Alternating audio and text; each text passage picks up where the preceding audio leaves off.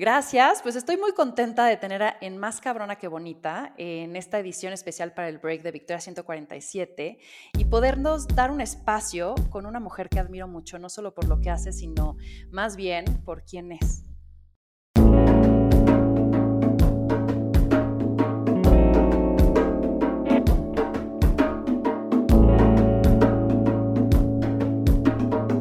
Esto es Más Cabrona que Bonita. ¿Y quién es Dominica? Es una niña curiosa en cuerpo de mujer, intuitiva y auténtica, con una conciencia plena en el cuidado y el bienestar, con la creencia en la importancia de volver a las raíces y vivir como seres de la naturaleza que somos, bien descansados, bien conectados y bien alimentados con una presencia que llama la atención no solamente por su evidente belleza o por sus ojos azules que atrapan, sino por la paz que refleja, la cercanía que invita y el corazón abierto que comparte.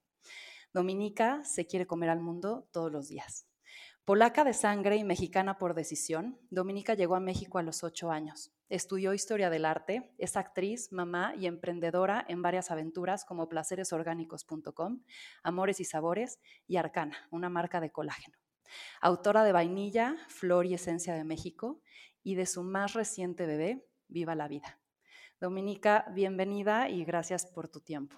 Qué bonita presentación, oye, no me lo esperaba, hicieron la tarea hermoso. me encanta, me encanta tenerte aquí. Son unas palabras que creo que te describen, o al menos a mis ojos. Y como suelo empezar es con unas preguntas rápidas para tener respuestas concretas de lo primero que se te venga a la mente sin mucho meditar, ¿va? Venga. Eso. ¿Qué te quita el sueño? La curiosidad por investigar. Dominica en una palabra. Soy curiosa repetitivo, pero... ¿Cuál es tu lugar seguro? La naturaleza, en cualquiera de sus formas. Si pudieras vivir una película, ¿cuál sería? Diario de una pasión. No sé cómo se llama en inglés. Eh, de, Notebook. Cierto. ¿A qué suena el silencio? A, paz. La palabra que más usas. Eh, hola. y el pensamiento que más te visita. Eh, últimamente, el despertar. ¿Soledad o compañía? Compañía. Si existiera un Dios que estuviera dispuesto a responderte lo que fuera, ¿cuál sería tu pregunta? Una sola. Eh, sería... Ay, ay, ay. Eh, ¿Qué hay más allá? ¿Qué le agradeces a la cuarentena? Uy, la posibilidad de conectar, de crecer y de sentirme más feliz que nunca. ¿Una frase que te guste o te inspire? Em, el único viaje es el que llevas dentro. ¿Un buen consejo que te han dado? Mm. Un día leí algo eh, que decía una leyenda hindú sobre un rey y, y terminaba en que habría un papelito y decía, esto también pasará. Y creo que lo bueno, lo malo, el sufrimiento, el gozo, si tenemos la conciencia de que esto también pasará, nos es más ligera la vida. De acuerdo. ¿Cuál crees que es el peor defecto del ser humano? Ay, la insatisfacción constante. ¿Qué te da miedo? Perderme. ¿Un objeto que atesores?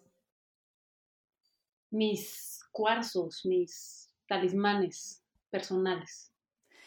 ¿Qué es aquello que has vivido y que nadie podría perderse de experimentar? ¡Ay! Mm. Un retiro de ayahuasca. Buenísimo. Muchas gracias. Ya terminamos esa sección. Me sudaron las manos. Yo no sé, siento que es como calentamiento para que aflojemos y todos se estresan No, más. no. Sí, no. No se me afectó, por suerte. Pero, pero nada. Oye, a ver, eh, Dominica, me encanta y, y al preparar esta entrevista como que pensé porque te veo brillar por muchas aristas. Entonces, creo que somos al final la reunión de todas nuestras vivencias y quiero pasar por distintas facetas tuyas para irte descubriendo un poquito en cada una de ellas. ¿Te parece bien? Entonces, empecemos por la niñez. Hija de padres artistas, ¿a qué sonaba tu niñez? Uy, yo creo que desde que estaba en el vientre materno, el violín de mi papá, que es inconfundible, que hasta el día de hoy em, sé reconocer cuál es su violín, cuál, o sea, Mm. cuál es otro violín, eh, sonaba... Mi infancia tuvo mucho que ver como con el arte. Nos la pasábamos entre... Mi, mi mamá era pintora, maestra de diseño gráfico, pero muy productiva, hacía papel hecho a mano y se fue un par de veces a Japón, a cursos, a... em, entonces mucho tenía que ver como con, con eso, con lo visual y con lo auditivo. Y, y con las idas al teatro, a los ensayos de mi papá, que, que vivían una vida muy bohemia, muy, eh, pues sí, muy en los setentas, Polonia, con una sencillez, pero con una riqueza muy grande de, eh, de esta bohemia, ¿no? De, a nivel cultural, canciones y conciertos y cosas así. Dejaste Polonia para encontrarte con tu nuevo país, México.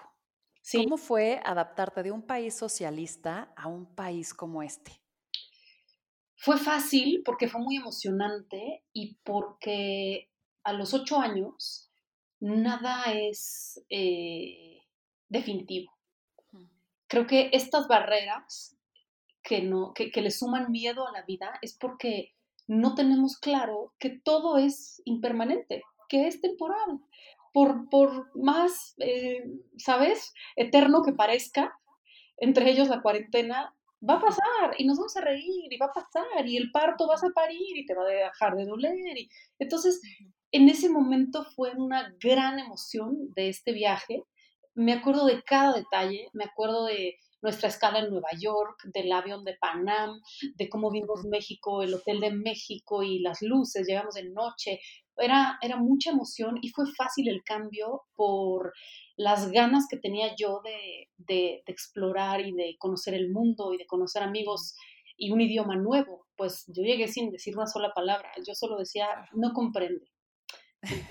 Desde ahí, a, a dos semanas que me metieron a la escuela solamente diciendo no comprende, empecé a, a cachar muchas palabras y hablar quién sabe cómo, pero, pero yo fui como la traductora de mi casa porque mi hermana tenía dos años y, y llegamos incluso el día de su cumpleaños, o sea, recién cumplidos. Entonces yo era la que iba como comunicando y entendiendo más rápido. Qué lindo. ¿Qué es aquello que hoy ves que más te dejaron estas raíces, tus padres, tu infancia?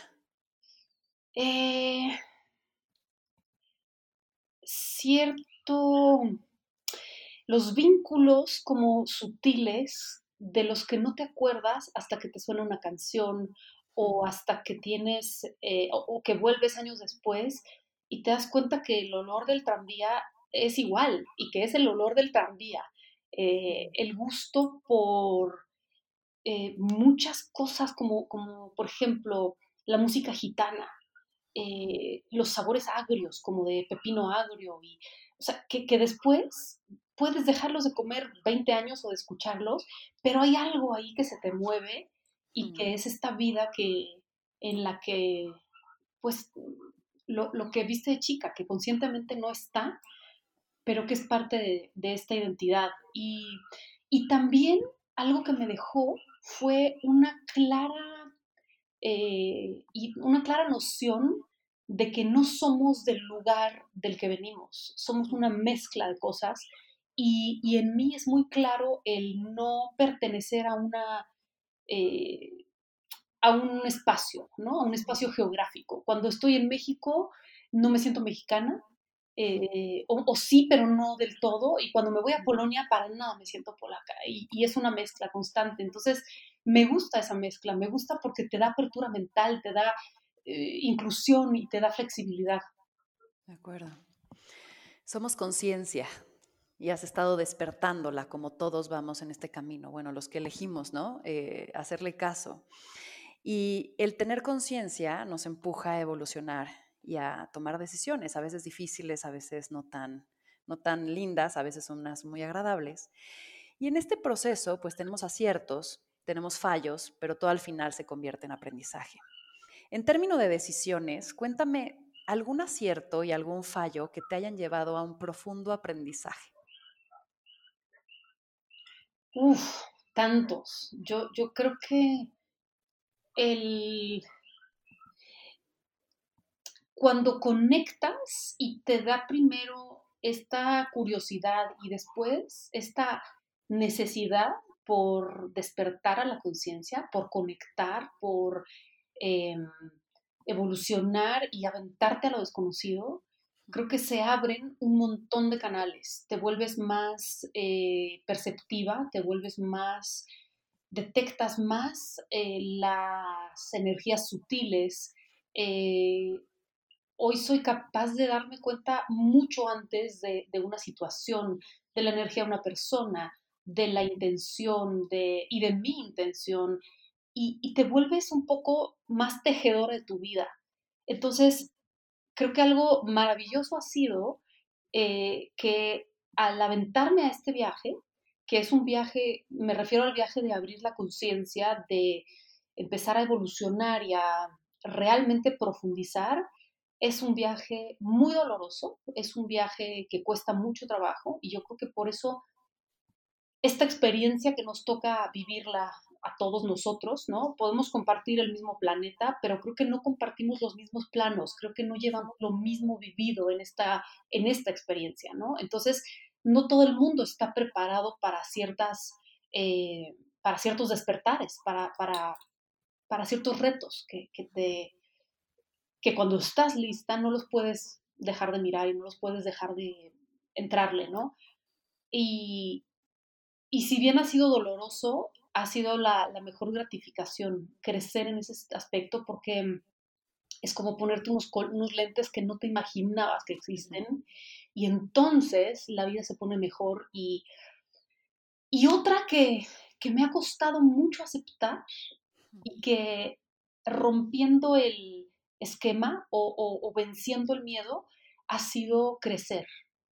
Crecer en cualquier etapa, o sea, de en la niñez, en la adolescencia y como mujer, creo además que, que una de mis misiones es transmitir justamente el, amor por los años, el amor por la vida y la experiencia. O sea, creo que también vivimos en una sociedad tan superficial o, tan inmadura que, que, en busca de la perfección eh, critica o, desdeña de pronto la sabiduría de los años y de la experiencia. Y he sido testigo de ello y me ha sorprendido. O sea, porque somos muy claros en, identificar y, por ejemplo, el tema del racismo, y entonces estamos muy en el, ¿no? Este, en esta campaña, ¿no? A nivel global, quienes tenemos, eh, pues, cierto nivel de conciencia. Pero creo que esa misma gente y que las mujeres en particular, es bien curioso cómo eh, atacan a las que están más grandes. O sea, no tienes una idea cómo me escriben de, ya te ves bien vieja, uy, podría ser mi mamá, ya no te ves como la usurpadora que pasa 17 años. ¿Y cómo, cómo tomas eso? Porque entiendo tu punto y creo que se ha desvirtuado el, como tú decías, ¿no? Como el, el valor de la sabiduría de, de, los ancestros, de los viejos, ¿no? De los abuelos. Sí. ¿Cómo, ¿Cómo lo estás tú viviendo también y cómo lo estás aceptando y cómo de pronto trae retos, ¿no? Y eventualmente, digo, no te pasa hoy, pero eventualmente, pues yo veo a mi abuela y lo he comentado de, pierdes pierdes poder físico sobre tu cuerpo, pierdes eh, la, posibilidad de hacer cosas. Entonces, ¿cómo eso tal vez compensa la experiencia o la trayectoria o la sabiduría? ¿Cómo lo vives hoy? ¿Qué transmitiría? Dices, soy un canal de comunicación. ¿Qué, qué nos dirías? Y justamente una de las cosas que más me gustan que te da la edad es el que recibes de otra manera este tipo de críticas. Y en realidad muchas me acaban dando ternura y, y como pena de, de quién vienen. Porque llega un momento en que algo que hace quizá 10, 10 años o 15 años hubiera sido muy doloroso, eh, hoy es una experiencia en donde digo, órale, esta persona, ¿qué, ¿qué, trae esta persona dentro que lo que le sale decirme a mí es esto? O sea, te das cuenta, la, los años te dan poder, los años te dan experiencia de vida, que no puedes aprender en ninguna escuela, más que en la escuela de la vida, o sea, los años. Te dan la posibilidad de ver cómo algo que era de este tamañito y que era tu bebé se transforma en una mujer de más de ya 18 años y medio, que tiene sus propias decisiones y te da esa satisfacción. Eh, los años te dan la, te frenan la prisa pero no te quitan la curiosidad por vivir ese momento. O sea, a mí me bajaron la histeria, me, me aterrizaron en muchos aspectos, me siento más segura hoy que hace 20 años, me siento mucho más capaz, creo mucho más en mi poder, eh, lo he probado y lo he comprobado. O sea, vas descubriendo cosas que dices, wow, o sea, y de verdad hoy pienso que cada vez la vida se pone mejor. Y el tema físico, claro que es un tema, pero tiene que ver como con tu enfoque también, o sea, en, en qué plano te quedas, porque evidentemente, eh, sí, bueno, yo, yo estoy por cumplir 48 años, pero eh, en 10 años más, pues no voy a tener la agilidad de hoy, ni la de hace 20, ni, ¿no? Pero también son estas, o sea, son unas por otras. Eh, tú lo ves como en la naturaleza, el respeto que le tienen los animales que viven en manada, eh, en comunidad, que, a, la gente mayor, sí, no serán las hembras más ágiles, pero son las que merecen comer primero y tener, digo, por ciertos eh, estatutos de, de organización social, ¿no? En nuestro caso, creo que Creo que las actrices más interesantes son mayores. Creo que las eh, maestras, en mi, en mi caso, de tanto de meditación como de incluso de movimiento, de psicocorporal, eh, las terapeutas, las eh, escritoras, las cineastas, o sea, es que veas por donde veas, creo que esa es la ventaja de la edad, ¿no? Cuando está bien entendida o, o, bien aprovechada, siento, y, y sí, bueno, eh, hoy por, o sea, mi, mi gran eh, misión y pasión es justamente hacer que, que con una buena alimentación, pero sobre todo con una buena eh, energía, actitud y, muchas cosas que hoy, o sea, definitivamente hoy creo que somos mucho más que lo que comemos, o sea, somos infinidad de somos más complejos, ¿no? Que nada más una dieta y, nada más un cuerpo, o sea, pero mm, justamente de eso trata mucho mi, eh, pues esta experiencia y este libro en donde hablo cómo, cómo vivir muchos más años con más energía, con más, vaya, no es que yo sea ni gurú ni, ni experta en, longevidad, pero es un, es, un punto de vista que te da eh, pues eso, ¿no? Y me interesa muchísimo hoy la neurociencia y cómo funciona el cerebro y, cómo eh, el tema de poner el cuerpo en periodos de ayunos grandes activan las hormonas de crecimiento y cómo, ¿sabes? Pues este tipo de cosas que, que evidentemente van apuntando hacia tener una vida y no, no me interesa tener este, 100 años y estar amarrada a una cama con 85, o sea, creo que eso no es vida, ¿no? creo que la vida es, es poder estar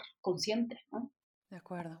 Y ahorita vamos a entrar más al tema de alimentación y tu libro, pero justo para cerrar esta sección de conciencia también, ¿en qué crees que debemos ser más empáticos con nosotros mismos? Uf. Eh, ese es un capítulo fuerte en mi vida, el amor, el amor propio. Eh, y definitivamente creo que, que hay cosas que si yo supiera, que, hubiera sabido a los 20 años, no me hubiera eh, lastimado, no me hubiera juzgado, no me hubiera eh, exigido, no me hubiera orillado a, tantos extremos y hubiera podido tener pues como más fluidez, ¿sabes? que, eso también te lo da el aprendizaje y los años. O sea, siento que, que no somos empáticos como lo somos con otras personas, que somos, y, pasa mucho más yo creo que con, con las mujeres. Eh, eh, nos exigimos lo que a nadie, ¿no? Y, siempre que emprendemos algo queremos ser el top y el número uno y, estás viendo y creo que hay que ser mucho más amorosas y más eh, darnos un, break. De acuerdo. un break a nosotras mismas. Eso, porque además está, está probado que entre más eh, tienes estos periodos de, de no hacer, sino de ser, enfocarnos en el ser y no en el hacer y estar constantemente haciendo, más te nutres y más te llenas. Entonces yo sería, ese es mi, lo que siento, en donde deberíamos ser más empáticas. Has experimentado en ti y probado distintos caminos para encontrar el bienestar en tu cuerpo, mente y espíritu. Y quisiera hablar de las vivencias, de algunas vivencias, porque pues hay, hay varias, ¿no? Pero algunas que te llevaron ahí. La primera Eres lectora y seguidora, seguidora de, no sé si lo voy a pronunciar bien, Thich Nhat Hanh. Sí, me encanta. Este, vietnamita, este, que es increíble y que fuiste a uno de sus retiros justo en Vietnam, que comentas que te cambió la vida. Sí. Cuéntame, ¿qué viviste allá? ¿A qué sabía, olía, se sentía? ¿Cómo te cambió? Fue muy loco porque, eh, pues, Thich es un budista que hoy creo que tiene 96 años. Tuvo un eh, derrame cerebral hace algunos años, dejó de hablar, dejó de poder poderse mover y se ha recuperado. Obviamente, no, o sea, es como de la, de la, la senda, ¿no? De, de, o la sanga de, de, este, de este señor, ¿no? De este eh, monje espectacular a donde yo fui. Y, y sí me cambió la vida porque me enfrentó a a todos mis prejuicios. Yo tenía un montón de temas que ni siquiera estaban en mi consciente, como el, por ejemplo, uno de ellos, fíjate qué loco, yo me inscribí y éramos, creo que 14 personas, de las cuales yo era la más chica y la que me seguía tenía 68 años. Y de ahí, 72, 78, 83, y yo decía, ¿qué estoy haciendo aquí? ¿qué son esta bola de, o sea, y una venía de Japón y otra de Canadá y otros de Europa y otros de Estados Unidos. Y eran puros viejitos. Ahí me di cuenta de que yo tenía un tema con, la gente mayor. Mi impaciencia, mi, yo decía, ¿cómo, ¿cómo vamos a subir el monte? No sé qué, sí, o sea, estos no van a, usan bastón, la mitad, no van a subir. Bueno, subieron más rápido que yo y se sentaban a meditar y había una energía, fue un retiro de meditación, pero de una, de una eh, organización que se llama Loving Work Foundation, que hacen, eh, es como, fue, desde el sur hacia el norte de Vietnam, íbamos recorriendo diferentes poblaciones, ayudando a eh, un asilo, una casa de hogar, una escuela, y entonces haciendo como trabajo comunitario, ¿no? Mm. Y el primer gran prejuicio fue ese, de decir, ¿qué hago yo con estos 13 ruquitos. O sea, y fue súper cruel de mi parte el... No, bueno, me dieron un revolcón de enseñanzas en la vida, los acabé queriendo muchísimo y nos seguimos escribiendo y nos seguimos... Y, y, se, ¿sabes? Maduré mucho en ese aspecto. Digo, además de muchas cosas que, que fueron muy fuertes en, ese, en, ese, en todo ese viaje pero es justamente las cosas inesperadas de la vida, ¿no? De, de, que yo siempre aconsejo a, donde más te dé miedo y a donde esta espinita te dice, ay, no, esto no, esto no lo quiero, vete, lánzate. O sea, eso es lo que necesitas trabajar, eso es lo que necesitas, te está retando, porque ahí está, ¿no? Y, y, y si le das la vuelta, no va a dejar de estar, o sea, solo la vas a dejar de ver, pero, pero va a seguir, ¿no? Entonces... O la vas a ver distinta, claro, sí. Totalmente. Si la trabajas. Sí. Oye, y desde, desde chica me, me, encanta y, después ya te, te, echaré un grito porque me, me, me, inquieta mucho hacer eso y creo que todos cuando damos recibimos más, ¿no? De lo que damos. sí. y, y, justo desde chica, siguiendo con la conciencia, ¿no? Comenzaste a darte cuenta de, del efecto y la importancia de la comida en tu cuerpo, en tu energía, en tu ser, y fuiste vegetariana, después ya no, has experimentado todas las filosofías, dietas, como que te has involucrado hasta adentro, ¿no? Y justo hablabas también de que inclusive, pues ya tienes tu libro a partir de esas experiencias. Em, ¿Qué es para ti la comida y cómo lo vives? O sea, sé que, sé que cada cuerpo es muy particular, pero ¿cómo, cómo ¿Cómo transmites para ti? O sea, ¿cuál es esa energía que te da la comida? Y cómo no verlo como algo limitativo, sino más bien como esta fuente de vida, ¿no? Sí, yo creo que la comida ha sido en diferentes etapas de mi vida cosas muy distintas. Desde la satisfacción, satisfacción más grande eh, hasta el miedo más grande, hasta eh, la curación ¿no? La, mejor medicina y el peor veneno. Y, es eso, el, a través del tiempo darte cuenta que no es la comida, eres tú. Y todas las cosas son así.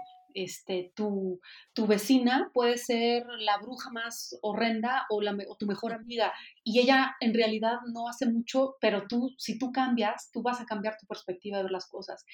Eh, la, la, comida fue por muchos años uno de mis más grandes temas eh, cuando estaba luchando con unos kilos de más en la adolescencia, eh, y me, hacía unas películas enormes de, lo importante que era y entonces en las madrugadas soñaba que me comía 500 pasteles y me sentía culpable y entonces despertaba y decía, ay, no, fue un sueño. O sea, te estoy dando muestras de lo importante que era el tema. Y también me gusta tocarlo porque hoy creo que es una cosa a la que muchas niñas, adolescentes, le dan una importancia y un valor em, y con el tiempo, la experiencia eh, y con haber vencido muchos miedos que no tenían que ver directamente, me doy cuenta que no es nada, es mm. una fuente de energía y que todos los días tú decides o qué oportunidad darle, digamos, a, tu cuerpo con cada bocado que, entra a tu cuerpo. Es decir, cada elección que haces de una comida eh, es la oportunidad de mejorar a nivel celular, bajar tu inflamación, eh, alargar tus telómeros y tener más energía y dormir mejor o eh, seguir nutriendo la candida. Y, y claro, descrito así, parece como que yo todos los días me levanto y digo, ok, hoy voy a alimentar la mitocondria, cero, para nada. Simplemente te vas relajando, te vas, eh, vas haciendo las paces y vas conociendo qué cosas son buenas y cuáles no. Y ni siquiera tiene mucho que ver con la teoría. Y yo entiendo que la mayoría de la gente ni siquiera tiene ganas de leer una este, lista de, por qué algo te hace bien o te hace mal. Pero en esos casos yo lo que siempre digo es, sigue tu instinto. O sea, número uno, come comida. Ya con eso vas a estar al 70% más allá de, lo que la mayoría tristemente en el mundo come, ¿no? Porque, porque pues comemos productos eh, que vienen de plantas y fábricas y, una industria millonaria que desafortunadamente es más químico y más este, pues cosas que, que, no es una comida, o sea, no viene de un fruto, no viene de la tierra. Entonces, creo que cuando experimentas el bienestar que eso te da, eh, ya no lo dejas y te vuelves más exigente y te vuelves también más relajada. O sea, si no hay nada rico y si no hay nada que de verdad se me antoje, no como. Muchas veces nos enseñaron, es que es hora de comer, pero si no tengo hambre, es mejor no comer. O sea, mientras te, ¿sabes? Como que a veces la sociedad te impone muchas cosas y siento que cuando, cuando tienes un instinto que, al que escuchas más, esa vocecita, es mucho más fácil. Hoy para mí la comida es información, hoy para mí la comida es también el, el pretexto para disfrutar de un rato agradable, para probar y experimentar y, con eso darme placer a, a, nuevas texturas, a, nuevos, eh, a nuevas mezclas. Y, ¿Y te has tenido que alejar por estas creencias, o sea, porque de pronto a mí me pasa, ¿no? Yo ya no como lácteos, ya no como tampoco carne y de pronto voy a un restaurante y digo, es, de pronto complicado seguir estas creencias en todos los lugares. ¿Te has tenido que decir adiós a ciertas personas, a ciertas experiencias, a ciertas vivencias por este nuevo, eh, una, esta nueva forma de ser? Sí, y no solo por esta, sino también por otro tipo de creencias y por otro tipo de, energías y creo que además eso es súper sano porque eso te va definiendo y también eso te va llevando a encontrarte con la gente que tienes un, eh, una misión ¿no? Y, algo en común y, creo que eso justamente te va abriendo este tipo de puertas. Si, si estuviéramos igual de felices en cualquier ámbito y en cualquier ambiente y en cualquier lugar, pues tampoco habría como mucho o sea, no, no, no, sería claro para dónde voy, ¿cierto? De acuerdo. Y creo que eso es mucho, estos filtros naturales que se dan de identificación, creo que son importantes. Oye, vivimos en un mundo procesado, mencionabas en una entrevista que escuché. Hoy el día a día y la dinámica del mundo, como, como la conocemos, es, es abrumador y nos lleva como a un estrés constante.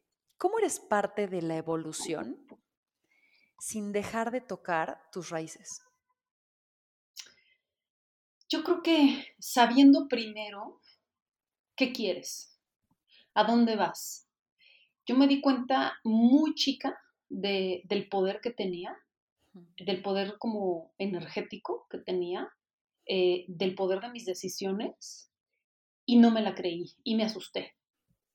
Eh, tipo, necesito que el tranvía de aquí arriba se le caiga eso para no llegar a la clase de piano porque no estudié. Y no sé, 11 años, mi papá al volante, ¡pum! se cae.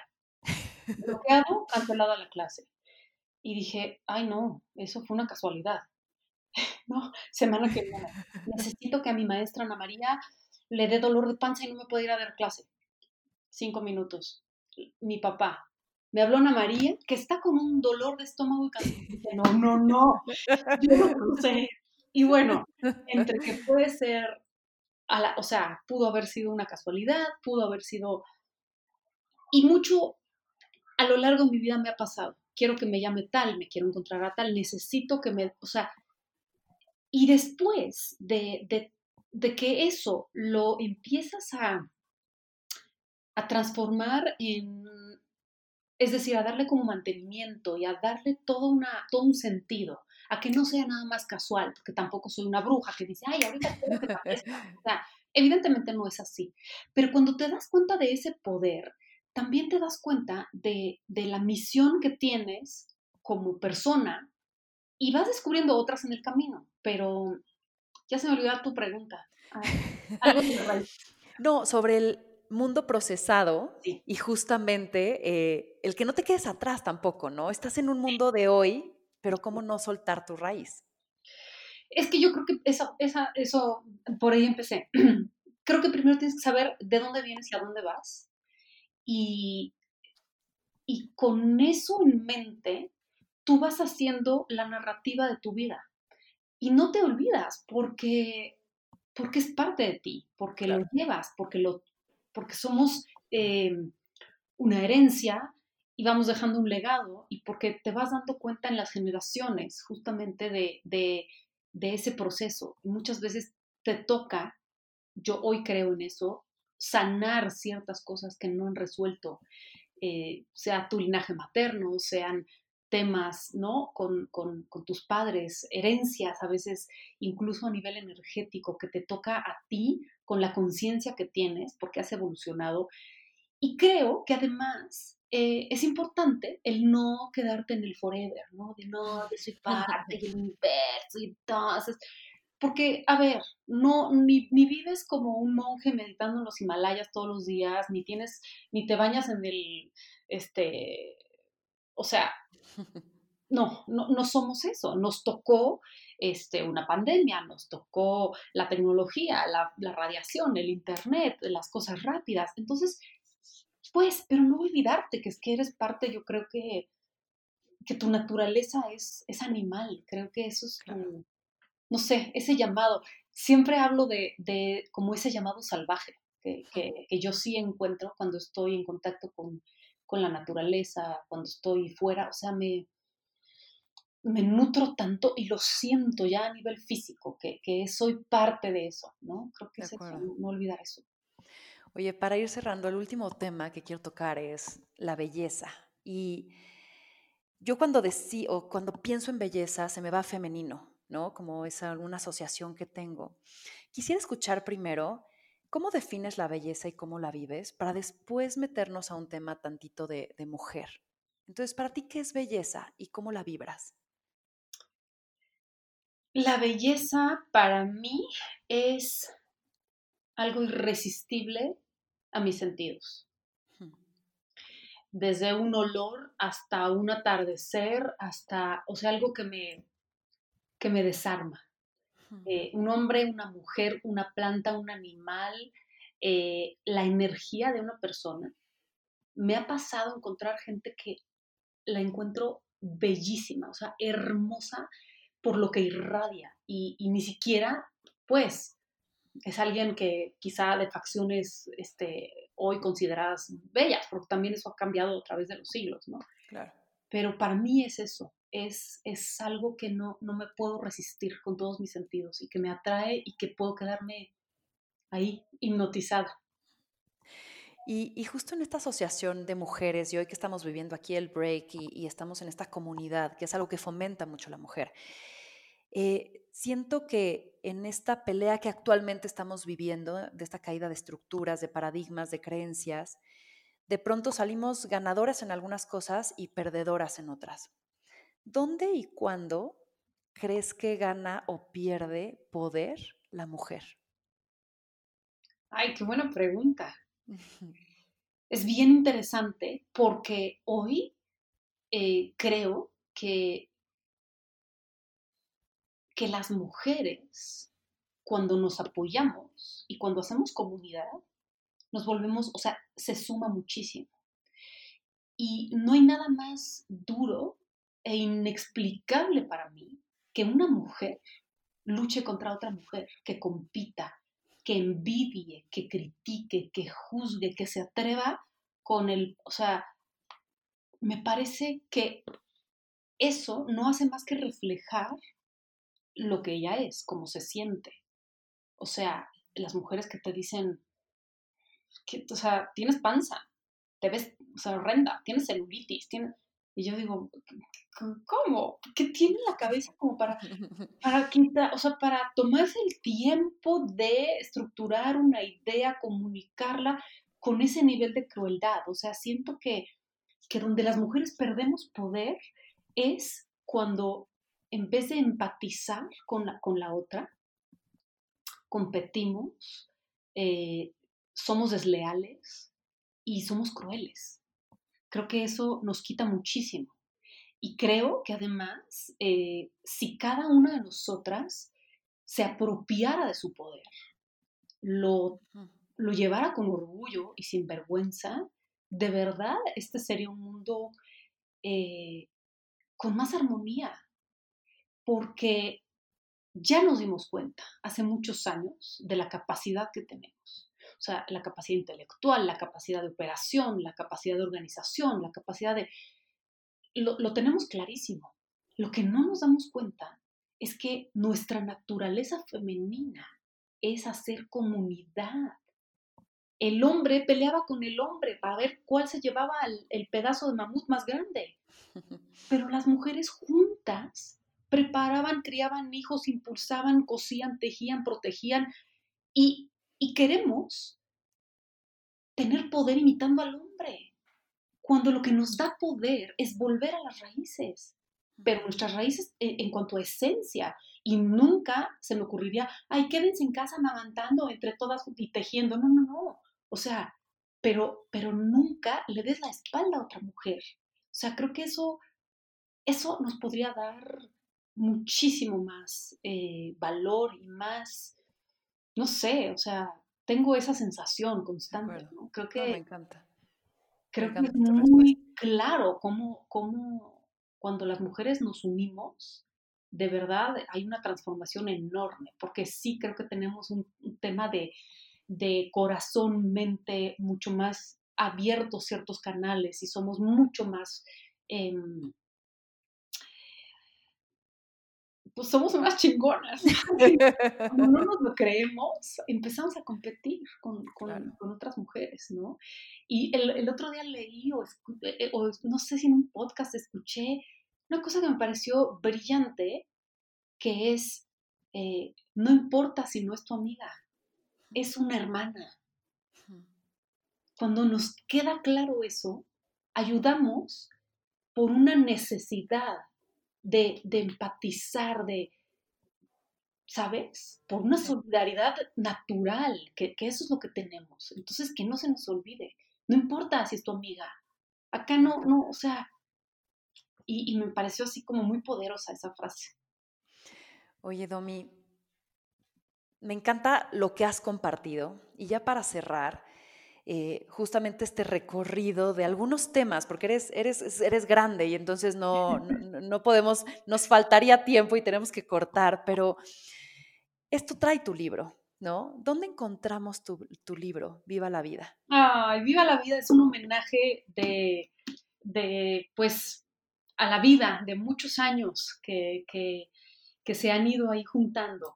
Eh, actualmente ya está físicamente en Amazon, Amazon México. Eh, si están fuera de México, está en digital, en iBooks, iTunes, pero lo recomiendo mucho físicamente. Creo que el valor que tiene el papel y esta energía de, de tocar algo y de abrir la receta y de que se quede manchado y ¿no?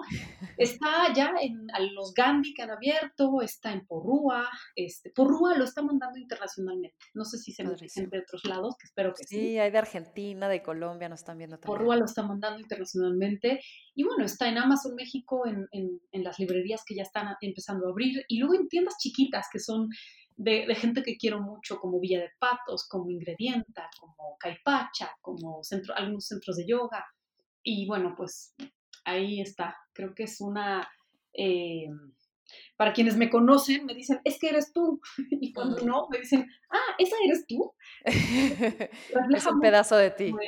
De, lo que soy, sí, como de este camino que a mí me hubiera encantado que alguien me lo, me lo facilitara, pero también encuentro el valor en haberlo recorrido eh, pues a través de los años. Me encanta. Muchísimas gracias. Y sí, vale toda la pena. Encontrarás recetas, tips, vivencias, experiencias, historias, de todo un poco, ¿no? Ahí. Sí. A, Domi como tal.